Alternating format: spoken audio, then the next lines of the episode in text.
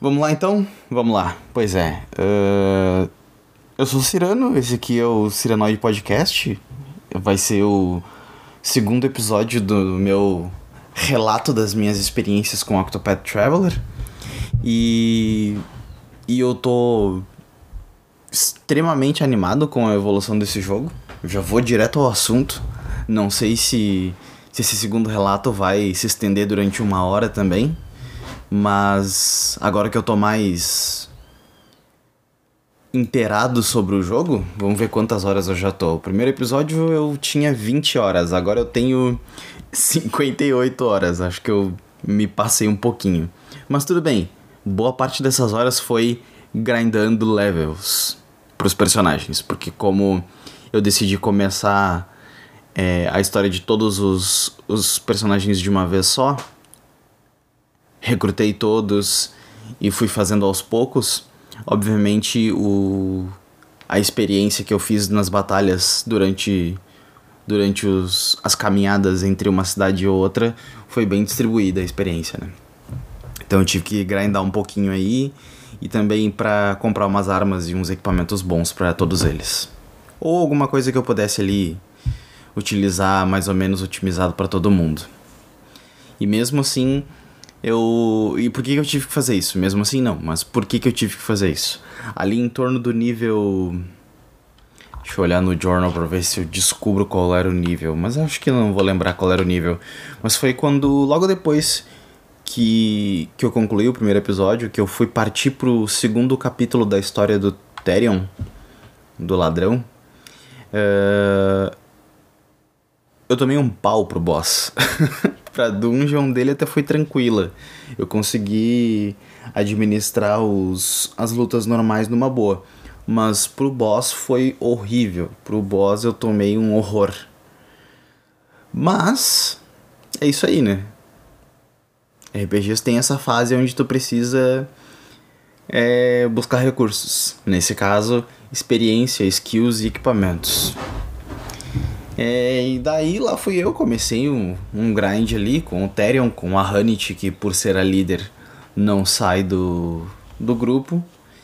E agora eu nem me lembro quem foi que eu levei, acho que eu levei a Ophilia e a Tressa, eu acho. Acho que foi a Ophilia e a Tressa que eu levei. É, foram, foram as duas, porque o boss era.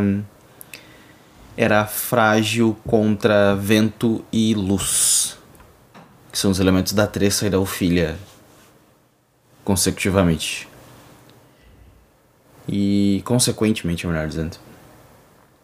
Quer dizer, consequentemente ou consecutivamente? Putz, agora eu não sei. Bom, whatever. Uh, resolvi fazer. Primeiro porque faz muito tempo que eu nem me lembro a última vez que eu, que eu gravei. Eu já tô com um monte de vídeo ali para colocar no, na versão do YouTube desse podcast. E. E agora que eu tava me preparando, eu tomei um chazinho aqui, tava me preparando para entrar na próxima sessão do Octopath, eu pensei, bom, mesmo eu não tendo concluído o próximo ciclo, que seria na minha mente terminar o segundo capítulo de todos os oito personagens, eu já terminei de sete. O da eu não fiz ainda, porque ele fica numa cidade que é meio afastada e as rotas para essa cidade são de nível 45 para cima, coisa que eu ainda não cheguei. Eu cheguei ainda, eu cheguei só até o nível, deixa eu ver que nível tá a Hanit aqui. Ah, ela tá 44 agora, então estamos quase lá. Mas eu tô numa eu tô numa cidade onde já tem eu cheguei numa cidade no meio do deserto, a cidade de Wellspring, que tem o capítulo 3 de dois personagens, do Alberic e do Therion. E o do Alberic é para nível 32. Então, teoricamente, esse capítulo do, o terceiro capítulo do Alberic eu já consigo fazer. Então, talvez eu já passe pro terceiro episódio do terceiro capítulo do Alberic e do Therion antes de fazer o segundo da Ophilia. É, bom, Acho que a primeira coisa que eu preciso comentar é mais um dos pontos que, sem entrar diretamente em um personagem ou outro, uma coisa que continua me deixando apaixonado por esse jogo é a trilha sonora. Cada vez que tu chega numa região nova ou numa cidade nova, que vem uma trilha que tem aquele motif daquela região, ou e tem algumas alguns pedacinhos de motif do, de, do personagem que representa aquela região, chega a dar aquele entra aquele amor no teu corpo assim. É maravilhosa a trilha desse jogo. E os segundos os, o segundo capítulo de, dos sete personagens que eu fiz até agora foram todos muito legais. E teve alguns personagens que eu tava, digamos assim, não gostando muito ou enxergando daquela forma assim, tipo, ah, esse não é o meu tipo de personagem que eu mais gosto, mas tá ok. E o segundo episódio desses personagens me surpreendeu bastante. Uh, acho que. Bom, vamos começar. É, eu não vou lembrar a ordem que eu fiz, mas eu vou. Bom, eu já comentei que, que o Therion foi o primeiro que eu parti para cima, né? É, o segundo episódio do Therion, ele foi, no caso, a continuação da jornada dele, né? Ele então indo atrás das das Dragonstones, das quais ele foi praticamente recrutado para ir atrás. E na cidade onde ele chegou, a princípio era uma cidade com uma, uma cidade aparentemente é, é, pacata, por assim dizer, mas é, é uma cidade que ela tem é, um outskirts, assim, tipo um, um bairro em torno de um castelo. E daí a, a, a história dele rola em torno desse bairro, não chega a entrar para dentro da parte murada da, da cidade. E lá ele ouve falar de um de um scholar, de um pesquisador, de um estudioso que estava a princípio é, obcecado com a pesquisa dele. Todo mundo se surpreendia que ele nunca saía da casa dele, todo mundo só via os guardas dele e tal. E aparentemente ele estava obcecado pela pesquisa dele. E tinha gente que tinha ouvido falar numa numa pedra com uma luz estranha. Daí o Therion obviamente fez um mais um e foi atrás dos detalhes. Primeiro ele tentou invadir a casa, viu que tinha muita segurança, não conseguiu. E daí conseguindo mais informações ele descobriu um cara que era ex-colega desse cara obcecado, tomando meu chá ainda. E conversando com esse cara, ele descobriu que que o cara que estava pesquisando a pedra realmente estava obcecado e que eles começaram a brigar durante por essa obsessão na pesquisa. O Therion vai atrás, consegue angariar a ajuda desse desse ex-colega do do pesquisador que estava obcecado, invade a casa, enfrenta o pesquisador e os guardas dele é, e consegue a pedra no final, né? A pedra a princípio era verdadeira e ele volta para para a região, para a família Ravos para devolver a pedra. A princípio é bem simples assim, mas daí na conclusão tem uma cena ali mostrando um pouco mais da compaixão da ou do arrependimento talvez por não querer estar utilizando de métodos de de chantagem para conseguir o que ela quer da Madame Ravens lá, a Cordélia. Mas ela acaba sendo convencida pelo mordomo dela de que o o tá fazendo um pouco por ele também aquelas missões. Ele não tá simplesmente se sentindo chantageado. É por é por orgulho que ele quer con concluir aquela missão e e fazer com que eles se sintam na obrigação de tirar a algema, a marca que colocaram nele. E a princípio continua um pouco mais buildando o personagem do Therion, dele sendo esse Chief uh, Edgelord pra caramba. E, e. E daí ele mais ou menos deixa claro isso para ela de que de que tá tudo certo, ele só quer concluir a missão e seguir adiante o caminho dele. Tem mais algumas. Teve mais alguns detalhes ali durante o, o capítulo dele, mencionando o passado onde ele tinha um parceiro e tal, mas ainda não foi revelado o que aconteceu com o parceiro dele, porque que ele agora ele trabalha sozinho. Um, uma, uma coisa que me. Outro detalhe que me deixou mais apaixonado por esse jogo ainda é o sprite work dele, né?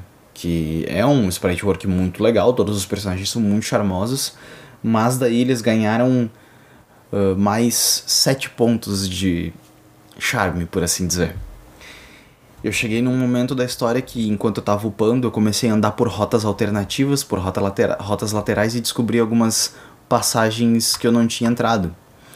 E eu descobri então como se desbloqueiam as subjobs, as secondary jobs do jogo. Que são em algumas cavernas específicas que tem uma estátua com o emblema da classe que cada um dos oito personagens representa. E no caso, quando tu interage com essas estátuas, tem a, a divindade que representa aquela aquela profissão fala contigo e te dá a habilidade de utilizar aquela profissão como um secondary job dos personagens. É... Primeiro, isso adiciona muita coisa à jogabilidade do jogo, porque dá a habilidade dos outros personagens de uns personagens para os outros. Isso é meio é meio limitado, não é todas as habilidades, porque se a gente for seguir o conceito de que a gente pode ensinar a nossa profissão para outras pessoas, mas a experiência que a gente vai ter em relação em, em, vantagem em relação a elas é algo que a gente não pode passar, a pessoa precisa experienciar aquilo primeiro. Então acho que faz sentido. Ou também a gente entra no talento, na, na questão de vocação, de predisposição natural àquela profissão, que é algo que não pode ser passado. É algo que tu tem ou tu não tem pela tua personalidade, pela, pelas tuas pelas tuas preferências, etc. É, então, por exemplo, no caso da Hunnit, que ela é uma hunter, eu já encontrei a caverna onde tu consegue hunter como a segunda profissão, como um, uma profissão secundária.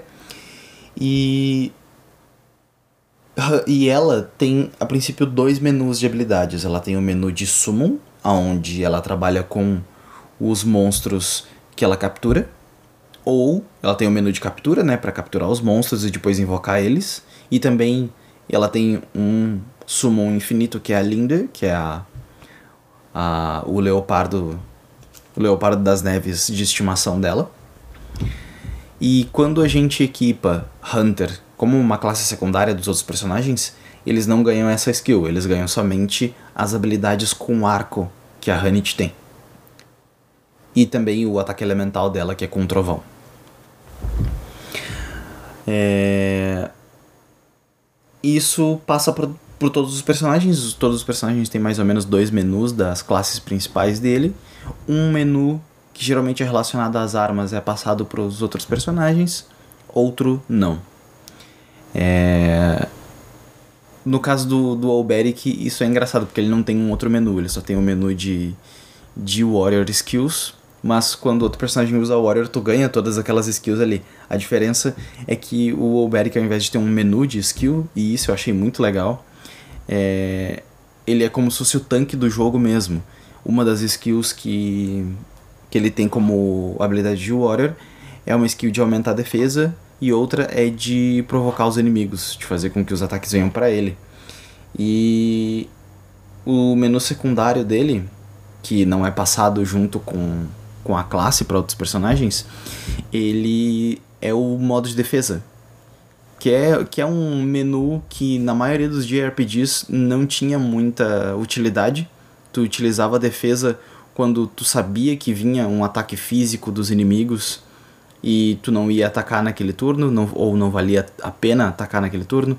No caso do Alberic, quando tu utiliza o boost na defesa, faz com que o modo de defesa dele proteja todos os personagens do teu lado.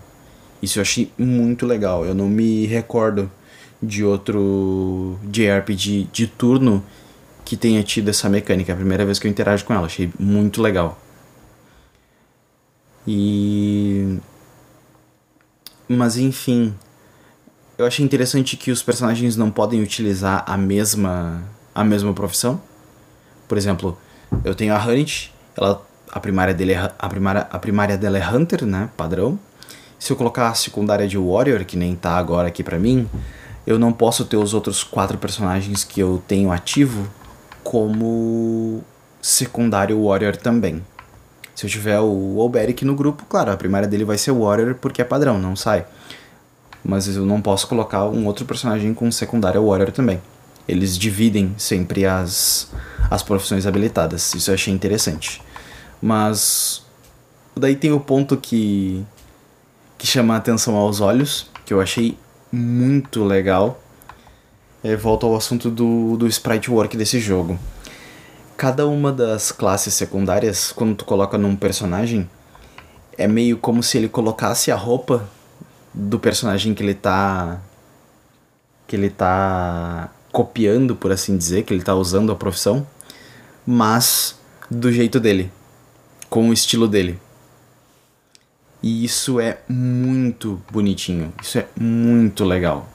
Porque, por exemplo, no caso, a Hanit ela tem uma roupa específica de, de, de caçadora, de hunter, onde ela usa uma túnica vermelha com umas peles por cima, ela tem umas proteções com pele por cima nas pernas e, e também aparentemente umas, umas, umas uns braceletes de couro bem engordados nos punhos e tal. E essa e essa roupa em outros personagens ela fica muito legal. Porque ela, por exemplo, no caso do no caso do Alfin, que ele é o, o apotecário, né, o, o farmacêutico, ele ele não tem as mangas, ele fica com, com os braços para fora, ele ainda tem a pele grande no, no pescoço a túnica vermelha também, mas as botas dele são mais aparentes. Ele não usa a parte de pele que ela usa por cima das botas. Ele fica com as botas aparecendo. No caso do. No caso do Therion, ele aparentemente usa usa botas claras ou uma parte mais curta de pele em cima das botas mas daí a parte de pele que fica no pescoço, que ela usa bem grande, ele usa bem menor. Como se ele tivesse que ser mais leve mesmo. Porque afinal de contas ele é o, o ladrão e é o personagem que utiliza velocidade nos ataques. É... Então isso acaba sendo muito legal porque dá o dá mais charme, dá mais característica para cada um dos personagens, mesmo eles usando é, usando a roupa de outros personagens, usando a classe de outros personagens. E a Hanit, que foi a minha personagem, a primeira escolhida, né? Ela fica muito legal em todas as classes. Ela, como Warrior, fica muito legal. Porque a, a túnica do Alberic daí fica mais curta, fica mais ou menos até o joelho ali. Daí ela usa umas botas longas até mais ou menos o joelho para fechar o, o para fechar a roupa. E na parte de cima da túnica azul, onde o, onde o Alberic normalmente. Onde o Alberic normalmente tem só o final da túnica e umas mangas longas pretas, como se ele tivesse. Como se fosse uma. Eu acredito que seja uma cota de malha azulada por cima, com uma túnica preta por baixo. Ela. Cadê? Deixa eu abrir aqui. Jobs, aqui. Ela fica com essa aparentemente cota de malha azul até o joelho, com a bota longa fechando o visual até o joelho, e daí ela usa as peles dela, que normalmente ela usa como Hunter, ela coloca a pele dela por cima nos ombros. E ela muda o cabelo também.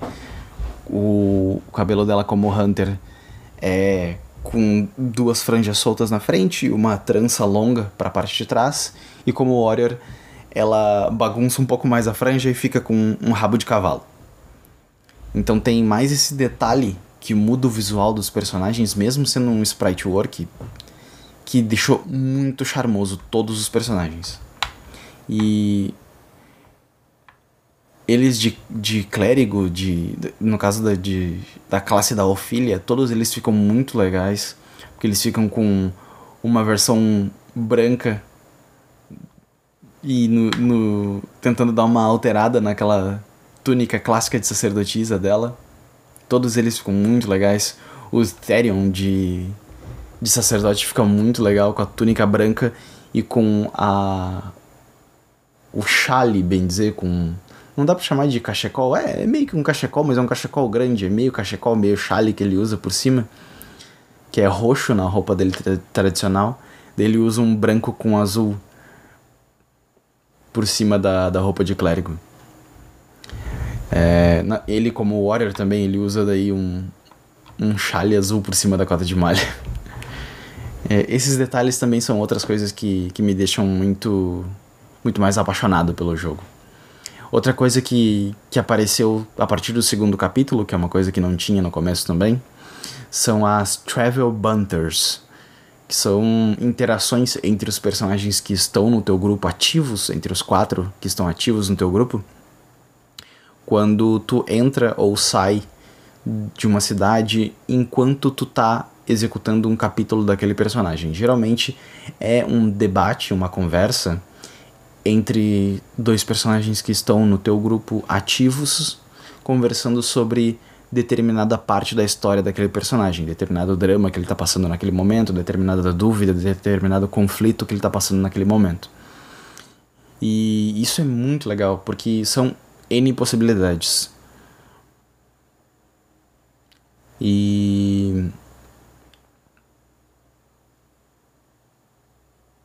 Esse já é um ponto a favor, porque antes a gente estava na, na situação, antes eu estava na, na situação de que eu não sabia o quanto os personagens iam interagir entre si, porque aparentemente para te começar a história tu não tem muito pré-requisito, né? Tu simplesmente chega na cidade com o personagem que tu tá, fala com o personagem que aparentemente já tá em andamento no capítulo dele, né?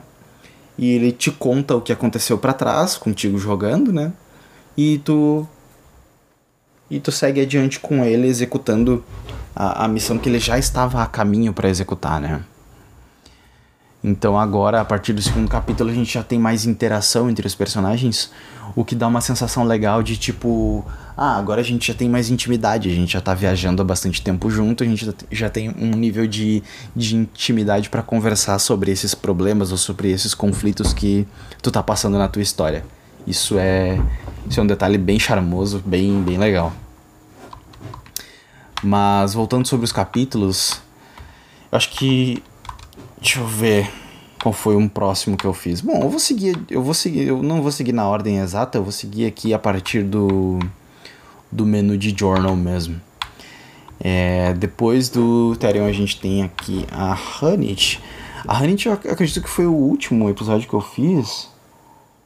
Hum, é, eu acho que foi o último que eu, que eu fiz recente, que eu fiz ontem à noite. O segundo capítulo dela é muito legal, porque ela chega na cidade, ela tá na com o objetivo de procurar o que aconteceu com o professor dela, né? Ela chega na cidade, interage com uma uma moça da cidade que era conhecida do que era amiga do professor dela. E aparentemente ela não sabe também onde é que ele foi parar, mas que ele estava sumido há um bom tempo. Ouvindo alguns rumores ali, a Hanit vai para uma floresta que fica atrás da da cidade. E lá no final dessa floresta, com a ajuda do, do Hagen, né, o, o companheiro animal do professor dela, seguindo o faro dele, ela encontra uma estátua, que é realmente o professor dela petrificado. E daí, antes de ser petrificado, ele colocou uma flecha na, numa árvore próxima com uma carta dizendo que era ele e que aquilo tinha sido uma maldição jogada pelo Red Eye, que era o que é o objetivo da caçada do professor dela. E daí ele, ele fala que, que deixou aquela carta ali para quem quisesse ler, que para todo mundo ficar sabendo o que, que o Red Eye pode fazer, que ele pode petrificar as pessoas, para alguém é, fazer alguma coisa contra esse, contra esse monstro, que ele não pode ficar solto por aí com esse, com esse tipo de habilidade. É, então ele deixa uma dica, ele no final ele fala que ele fala para Hunt, ele fala que se ela se ela receber essa carta para ela não para ela não perder a fé, pra ela ir atrás de, um, de uma pessoa em outra cidade que talvez saiba uh, como curar ele dessa maldição. Ele diz o nome da pessoa, diz o nome da cidade onde ela tá, que é provavelmente onde, que é provavelmente não, que é onde a a Hanit vai partir pro terceiro episódio dela. Uh, para tentar descobrir mais sobre essa maldição e mais sobre o Red Eye, né? Onde provavelmente, eu não sei se ela vai curar o mestre dela direto ou provavelmente ela só vai. Eu acredito que ela só vai conseguir curar o mestre dela depois que ela concluir a caçada do Red Eye, né? Vai ser muito aquela coisa de. A aprendiz finalmente se, tornando o mestre. Sendo a real sucessora, né? Salvando ele a partir de uma caçada que ele não conseguiu completar. É um capítulo sólido. É, é bonitinha a cena do, do Hagen no final, onde ele decide ficar do lado do mestre dele, mesmo ele transformado em pedra. Ele fica lá cuidando do, da estátua do mestre dele, enquanto a Hanit segue adiante. É... que mais? Bom, o capítulo do Cyrus.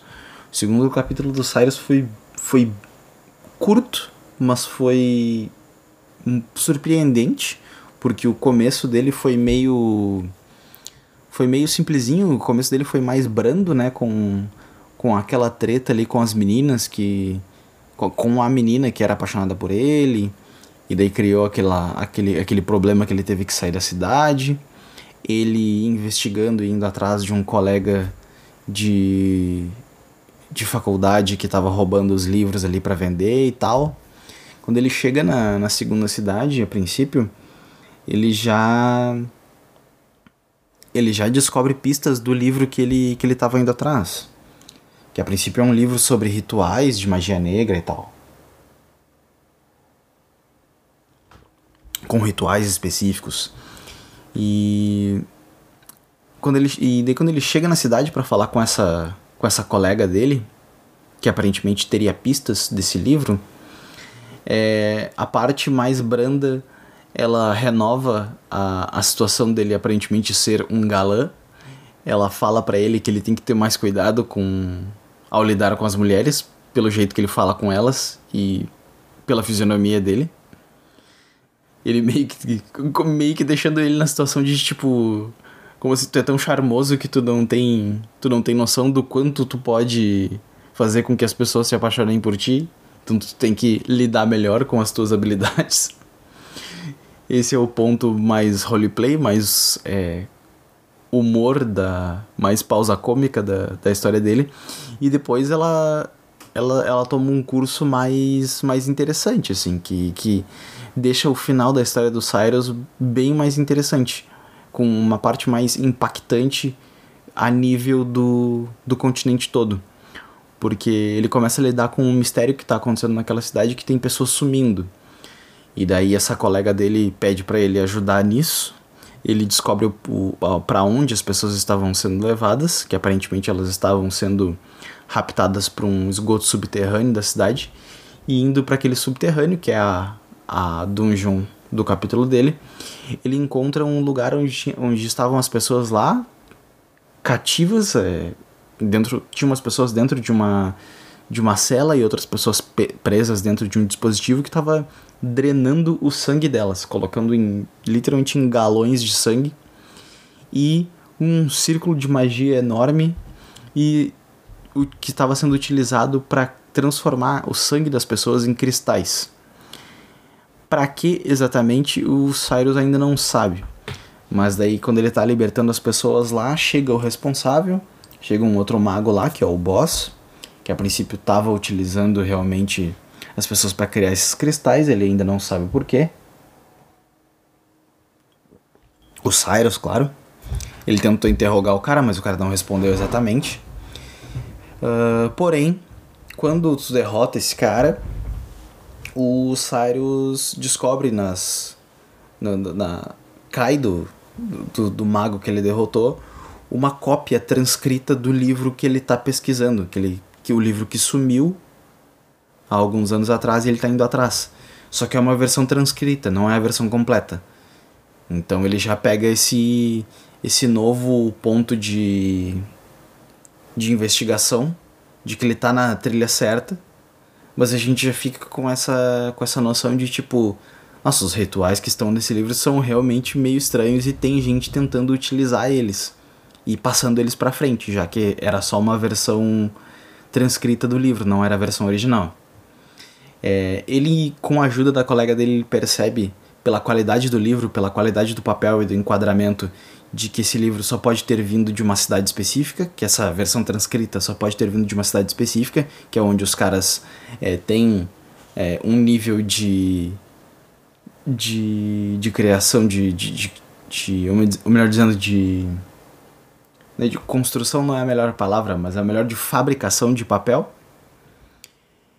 Então, aparentemente, aparentemente não. Obviamente, o próximo o próximo passo da pesquisa do Cyrus e da investigação dele é ir para essa cidade e descobrir quem fez essa versão transcrita e quem é que está espalhando esses, esses rituais que aparentemente são bem perigosos, que motivou uma pessoa a, a raptar 10 pessoas e drenar o sangue delas. O segundo capítulo da Tressa. Como é que foi o segundo capítulo dela? Ah, tá. Foi na mesma cidade do Cyrus, inclusive. Só que ela não tem nada a ver com essas pessoas sendo sequestradas, ela tem a ver com, no caso, o, um motivo mais principal da, da cidade. Que ela é uma cidade que tem uma. que tem minas, onde tem vários mineradores que estão tentando a sorte lá. E a princípio chegou um, um ricaço que comprou a, aquela terra toda e ele cobra dos. ou ele compra, por assim dizer, todo o ouro que é descoberto nas minas dos, dos mineradores. Obviamente por um preço muito abaixo, é um cara explorador pra caramba e tal. E ela começa interagindo com esse cara porque ela descobre com os mineradores umas, umas pedras que aparentemente não tinham valor nenhum, que não eram ouro, mas ao serem polidas elas ficam muito bonitas e tal. Chama atenção, cria venda. E ela, como é uma mercadora muito boa, e ela tá tentando ser uma mercadora cada vez melhor, uma comerciante, melhor dizendo, ela começa a polir aquelas pedras e, e vender elas e ter lucro com isso. Porém, ela interage com um menino, o Ali, que é um, um comerciante também. Aparentemente com um pai que é famoso na região sul, né, que é a região do mais desértica do continente.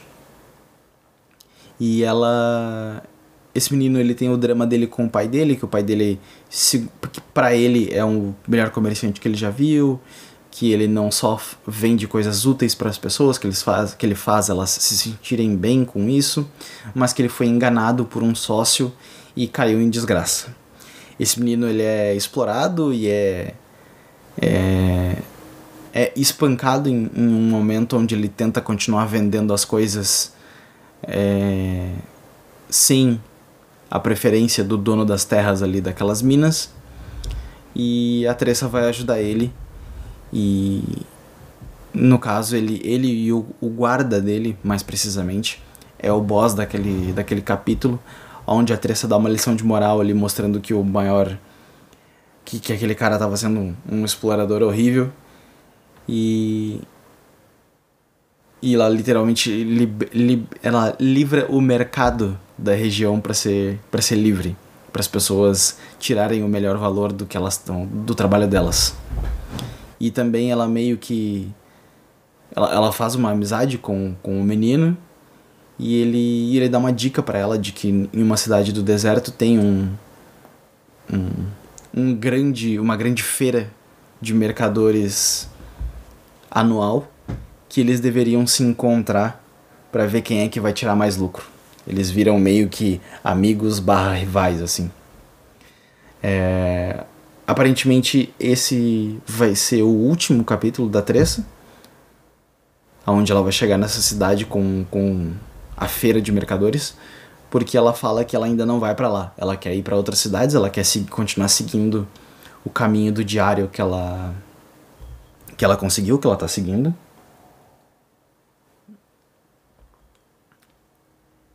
Para encontrar grandes tesouros, para poder no final da história dela ir para essa grande feira de mercadores e e alcançar uma, uma um grande lucro lá. em, em comparação a outros a outros comerciantes e esse amigo que ela fez durante o caminho. É, o terceiro capítulo, aliás, o segundo capítulo do Olberic foi muito legal. Foi um capítulo que o primeiro dele eu tinha achado meio bobinho, meio óbvio. Agora o segundo também mantém a vibe é, filme medieval noventista, mas o capítulo em si, de jogar esse capítulo é muito legal, porque é uma sequência de lutas muito divertidas. Porque ele chega numa cidade que é um que tem um coliseu. Então, ele continua na pista de tentar encontrar o o aliado que virou rival dele, que aparentemente traiu o rei dele. Ele descobre que um dos caras que está nesse torneio é, tinha ligação, era aprendiz desse, desse ex-parceiro dele, né? Então ele vai atrás desse cara, en acaba entrando no torneio com a ajuda de umas pessoas da cidade. E daí, participando do torneio, tu tem a oportunidade de fazer várias lutas legais ali, aproveitar bastante as habilidades do Alberic. E no final tem uma luta muito legal com esse aprendiz do, do ex-parceiro dele. Onde vencendo ele, tu esse cara passa todas as informações do que ele sabe sobre a história do, do ex-parceiro do Alberic. Onde ele revela que o ex-parceiro do Alberic morava numa vila que o rei deles destruiu durante a guerra. Melhor dizendo, destruiu não. Simplesmente se absteve de proteger. Era uma vila pertencente, pertencente ao reino, mas que durante a guerra ali o rei negligenciou, dando a a, a noção pro Alberic de que o que o ex-parceiro dele fez não foi uma traição, foi vingança. Foi traição também, mas foi planejado desde o início. Então o Alberic continua no, no dilema dele de o porquê que eu ainda movo a minha espada. Pelo que que eu tô lutando.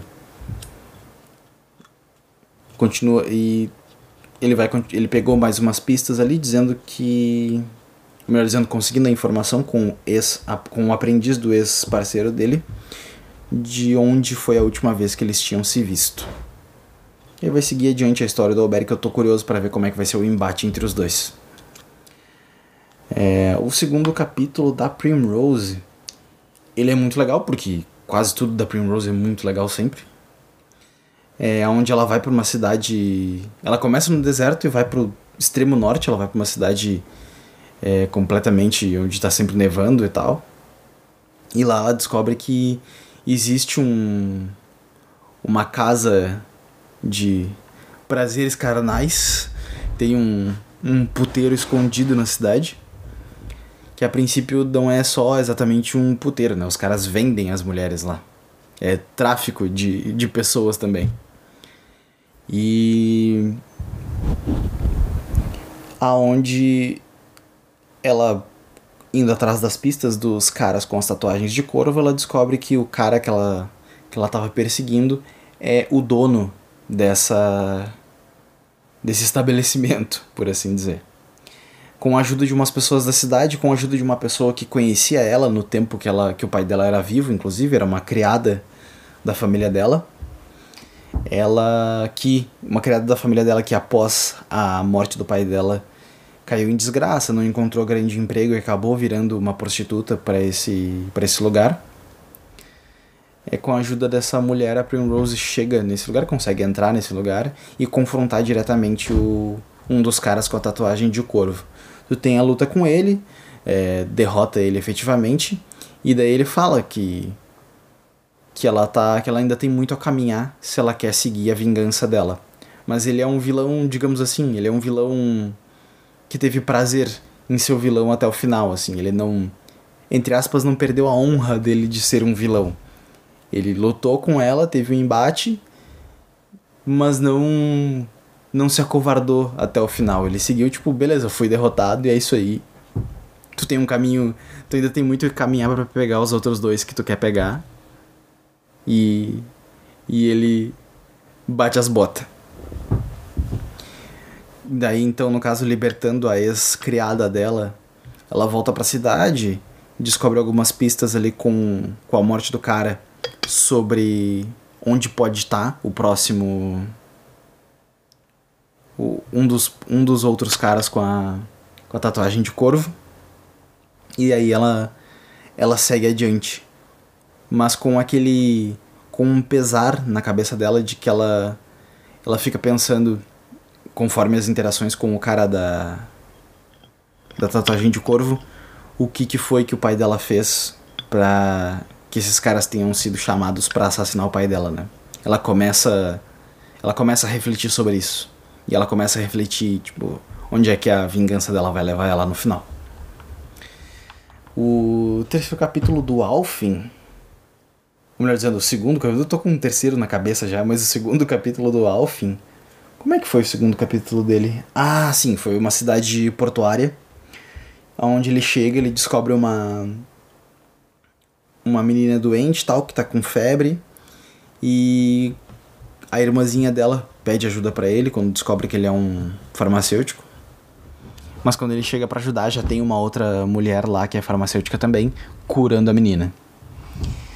Uh, no desenrolar da história, ele vai atrás dessa mulher para aprender com ela, porque é o objetivo do Alfin, ele quer aprender mais sobre a profissão dele para chegar no nível do, do cara que salvou ele e assim andar pelo continente salvando pessoas, que nem ele foi salvo quando ele era criança. E no desenrolar da história ele descobre que a mulher é uma, uma charlatona. Não exatamente charlatona, mas ela é uma pilantra das maiores, onde ela deu esse remédio para todo mundo que tinha um efeito colateral específico, aonde ela ia depois vender o remédio pro efeito colateral muito mais caro.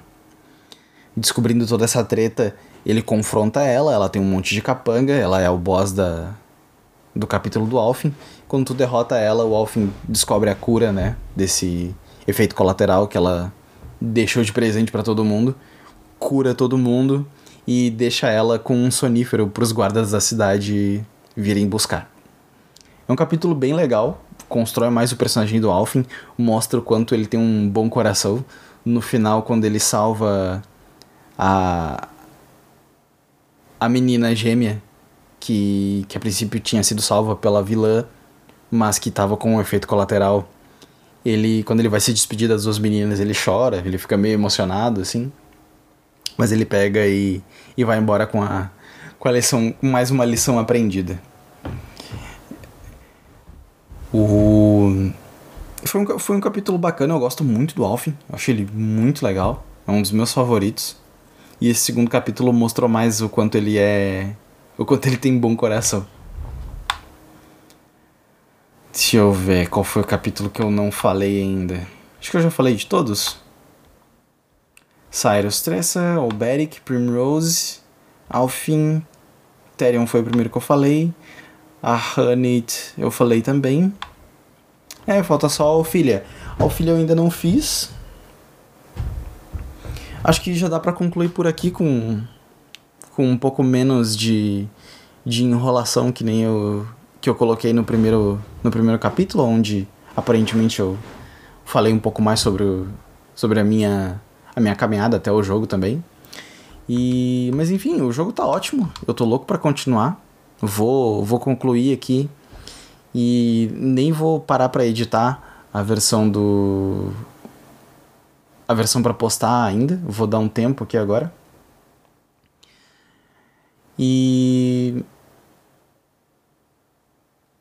E acho que por enquanto é isso. Ah, tem um, um, outro ponto, mas é um ponto simples que é mais sobre, sobre jogabilidade também, que é muito legal. Que. Quando, quando tu habilita as classes, as classes como secundárias para todos os personagens, é a partir de uma, uma estátua onde uma divindade fala contigo.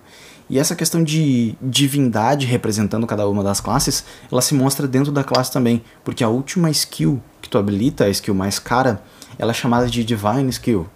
E é uma skill OPzona, assim, é uma skill muito mais forte.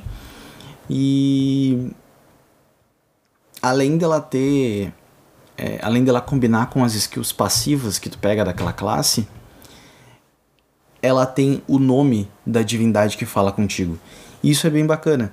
E são skills bem específicas mesmo, pois, por exemplo, tem uma skill, acho que é a da Alfilha, é a da Alfilha. A da Alfilha, ela faz com que uma skill que outro personagem utilize, ou o personagem que ganhe esse buff, seja castada duas vezes. Ou seja, tu pode pegar uma skill muito forte, tu pode pegar um personagem que tá com muito boost points naquele momento, naquele turno, vai gastar todos os boost points naquela skill, tu usa o buff da Ophilia antes, ele vai usar aquela skill duas vezes. Então é um boost de dano absurdo. Eu já fiz uns combos muito legais com a Hanit e com o Olberic. E agora que eu tenho a última skill do. Do. Do Olberic, eu tô muito curioso para ver o limite de dano desse jogo. Porque aparentemente era uma coisa que eu não sabia, eu fiquei sabendo quando eu abri a quarta passiva do, do Olberic, a quarta passiva de Warrior, que aparentemente o, o dano ele é limitado a 9.999. Mas ele tem uma passiva na classe de Warrior, a quarta passiva que tu habilita dele, que é a última, ela quebra esse limite. É um limit break, mais uma referência a Final Fantasy. Aonde tu passa de 9.999 para 99.999 de dano. Esse passa a ser o limite do personagem que tá com aquela passiva equipada. Então é uma coisa que eu tô curioso para ver aí quais são os combos de skills que eu vou conseguir montar para romper o limite de 9.999. Mas eu não tô nem perto ainda. O máximo que eu já dei de dano em uma skill, eu acho que foi em torno de 5 mil. Ainda não, não tô nos, nos 9 mil ainda. Vamos ver quanto tempo a gente vai demorar para chegar. É... Bom, acho que por enquanto é isso. É... A, a, a, essa fase de habilitar as classes secundárias nos personagens é muito legal porque adiciona muito nas batalhas, não só a parte das habilidades, mas porque também tu tem a oportunidade de usar as armas daquela classe. Então, por exemplo, eu tenho o Alfin, o, o farmacêutico, que ele utiliza só machado. Mas se eu adicionar. Se eu adicionar, por exemplo, o Warrior nele, ele vai poder usar espada e lança juntamente com o machado que ele está utilizando. Então a gente chega no, no ponto onde tem personagens que podem utilizar quatro armas, que nem, por exemplo, a, a Hanit agora. A Hanit e o Melterion, como eles estão agora. A Hanit, ao natural, ela usa como caçadora, ela usa machado e arco. E o como Warrior, como secundário, ela pode usar espada e lança. Então ela está utilizando quatro armas diferentes.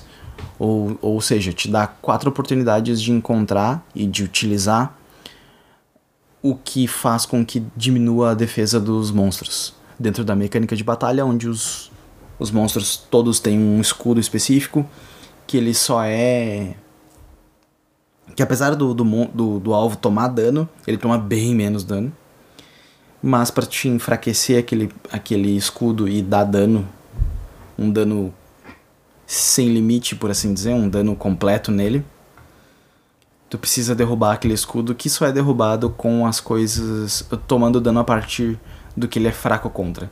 Então, normalmente tem algum tipo de arma e algum tipo de dano elemental. Então, quando tu coloca uma classe secundária no personagem, tu abre o leque de possibilidades que ele tem de abrir a defesa dos inimigos. Então isso deixa a, as estratégias bem mais complexas e bem mais divertidas. Então acho que é isso. Já novamente cansei de falar, já tô sentindo a minha garganta coçar um pouquinho. Vou lá pegar uma água. E. E até mais ver.